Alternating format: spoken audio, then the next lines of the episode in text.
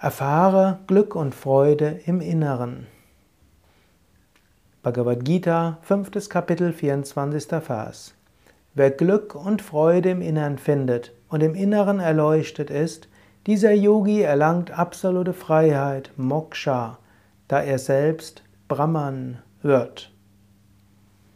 Überlege mal, Angenommen, es würde dir gelingen, tatsächlich zu jedem Zeitpunkt, den du willst, Freude in deinem Innern zu empfinden. Angenommen, du könntest jetzt und in diesem Moment und in jedem Moment dich lösen von äußeren Verhaftungen, Freude und Kraft in dir selbst finden. Angenommen, du könntest in jedem Moment, in einer Sekunde, einem Bruchteil einer Sekunde, in dir selbst Ruhen und Inspiration finden. Wäre das nicht etwas Großartiges? Krishna behauptet, ja, das ist möglich. Und ich behaupte, ja, es ist möglich. Es ist in diesem Moment möglich.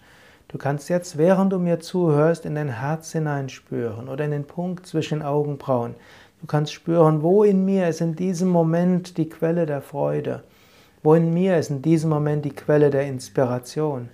Wo ist in diesem Moment die Quelle der Liebe. Und du wirst feststellen, in diesem Moment ist in dir Freude, in diesem Moment ist in dir die Quelle der Inspiration, in diesem Moment ist in dir Quelle von Selbstlosigkeit, Liebe und Erkenntnis.